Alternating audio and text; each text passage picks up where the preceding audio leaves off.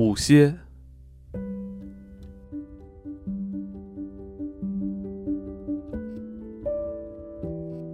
天空又笑得晴朗，膨胀的空气到处飞舞。我再度来到了远方的异乡，但却仿佛有重回故乡之感。湖畔的树下是我今日的歇脚处。我画了有老牛的茅屋和云朵，又写了封寄不出的信。此时，我取出午餐：面包、火腿、花生、巧克力。不远处，桦树林立，枯枝稀稀疏疏地散落一地。我突然想生个小火堆为伴，于是收集了满满一把树枝，在其下方放些碎纸，生火点燃。青烟袅袅，在正午的炙热阳光下，淡红色的火焰燃烧着异样的光芒。火腿的滋味真好。明天再买些。老天啊，此刻如果手边有些栗子该有多好，那么就可以享受香爆栗子了。用罢午餐，我把外套铺在草地上，随意躺下，看着那缕青烟及烟尘中成为祭品的小虫朝天空缓缓上升。此时，真该来点音乐和节庆气氛的。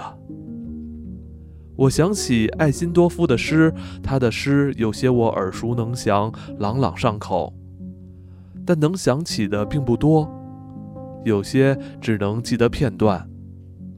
我半哼着最美的两首诗，那是由胡歌沃尔夫和奥特马尔舒克谱上旋律的《谁流浪异乡》及《可爱忠诚的鲁特琴》，曲调很哀伤。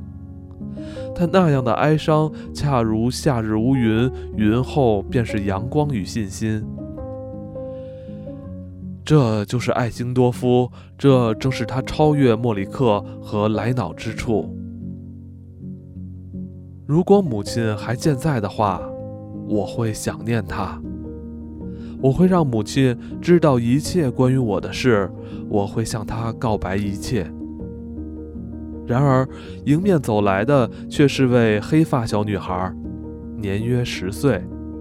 她看着我，又看看小火堆，然后收下我给她的花生和巧克力，和我一起坐在草地上，告诉我有关他的羊以及他哥哥的事。